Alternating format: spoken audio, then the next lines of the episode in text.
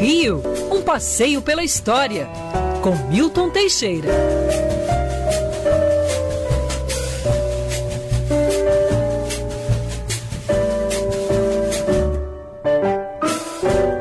São 11 horas e 4 minutos. Professor Milton Teixeira, um bom dia para você e já lhe pergunto qual é o assunto da coluna de hoje, um passeio pela história dia, Cristiano. Bom dia, Andreasa. Hoje me pediram dois temas interessantes. O primeiro, que eu já tinha falado em outras ocasiões, mas esse é específico, é Praça Paris. A Praça Paris é uma praça do centro do Rio de Janeiro, centro para a Zona Sul, e ela foi projetada, acredite se quiser, por um francês, por isso o nome Praça Paris.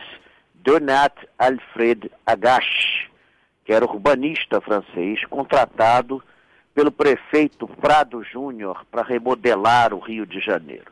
Para você ter uma ideia, o Agache já previa aeroporto para a cidade, que era novidade da época, e já previa até uma linha de metrô, inclusive com o metrô saindo para fora do município do Rio de Janeiro.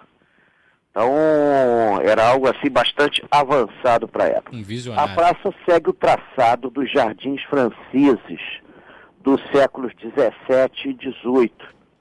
E são raros esses tipos de designer no Rio de Janeiro. Você só tem ali a, a, a, ali a, a, praça entre Ipanema e Leblon, ali o, que você tem um traçado parecido. Então, corte ali o, a, a, o do canal que liga a lagoa ao oceano. Me deu agora ah, o Jardim de Alá. Jardim de Alá, obrigado. Que, aliás, é o nome popular, não é o nome oficial. São três praças. Praça Grécia, Praça Paul Claudel e Praça Saldanha da Gama. Quando, des... quando o Windows é uma maravilha. Bom, mas voltando aqui à nossa história. E é interessante que essa praça tem um formato oval e ela foi usada como pista de corrida de alta velocidade.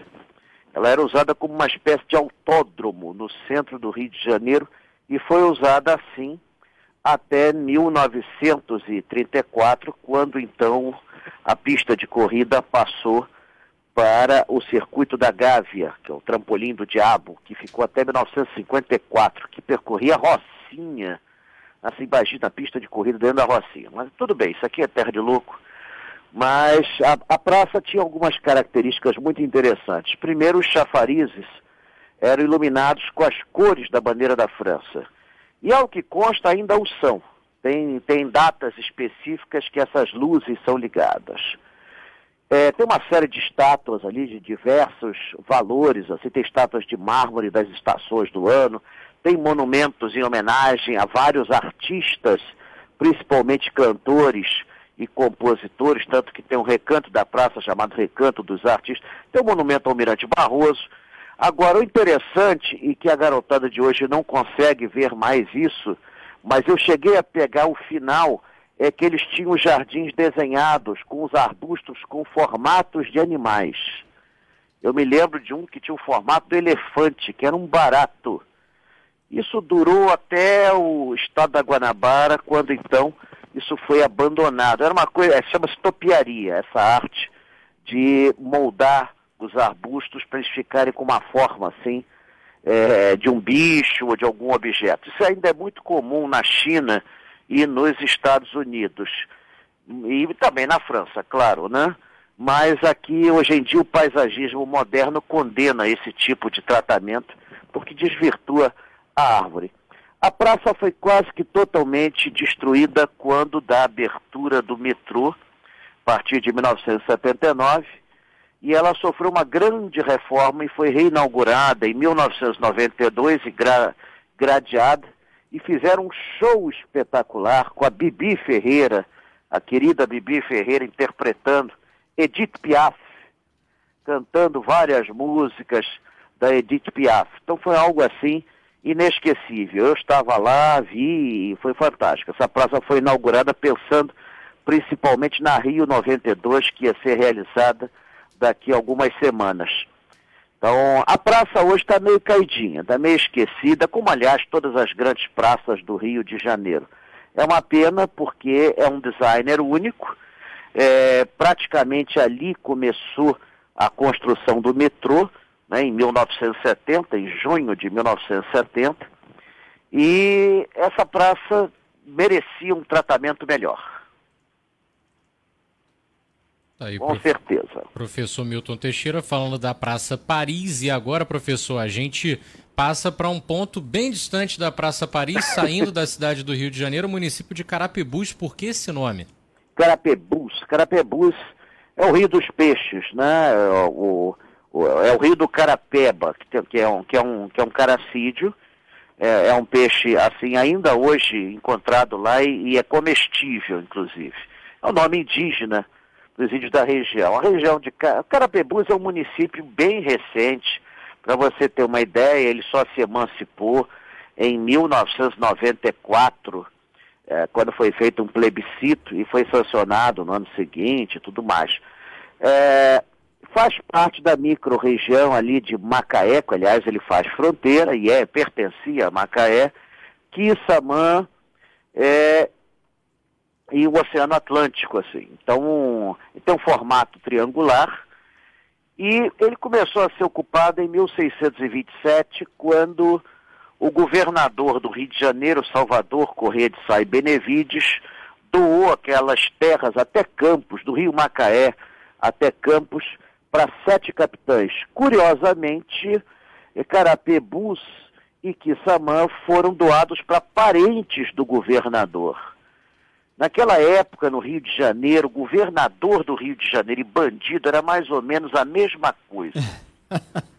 Sendo que o Salvador Correia de Sá chegou, saiu corrido da cidade.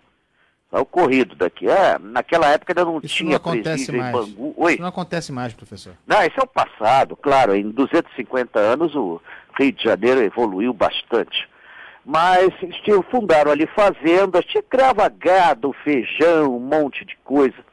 A partir do final do século XVIII, descobriram que a cultura ideal era o açúcar. E aí Carapebus teve um desenvolvimento relativamente rápido.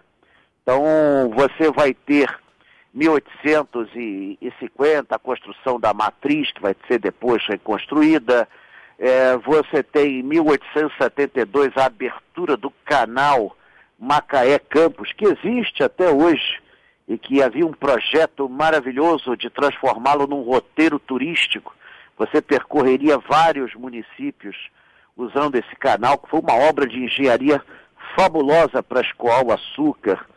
Você tem em 1872 a chegada da linha férrea, que depois vai ser adquirida pela Leopoldina. Você tem a instalação do engenho central de Quissamã, que vai beneficiar o açúcar de Carapebus e uma série de monumentos assim no, no, no, é, que vão ser erguidos no final do século XIX e início do século XX. Carapebus é um município tranquilo, não tem assim grandes patrimônios históricos, a, a igreja matriz de lá já foi reconstruída e tudo mais, mas eu me lembro quando eu estive lá há 15 anos atrás, tinha um projeto muito bacana desses municípios se unirem e montarem um roteiro turístico. Então cada município é, ofereceria um, um, roteiro e você juntaria e faria um grande roteiro turístico. E a ideia era aproveitar o canal Macaé Campos, ou seja, ia ser uma coisa tipo batomuche no estilo francês, né, do, daqueles barcos percorrendo o canal, o canal é largo, e você saltaria em determinados pontos, visitaria os pontos daquele município e voltaria, mas com a falência do nosso Estado, é, do, recentemente, né, com a, o desgoverno que temos passado nos últimos tempos, esse plano que eu achei excelente e que ia fazer parte Macaé, Campos, é, Quissamã e outros mais, e isso tudo foi, foi engavetado e a gente não sabe quando é que vai sair. E estimularia o turismo na região, né, professor? Sim, porque esses municípios, é, tudo bem, você tem até ali o Parque Nacional da Restinga de Jurubatiba, mas esse parque é enorme, e abarca vários municípios.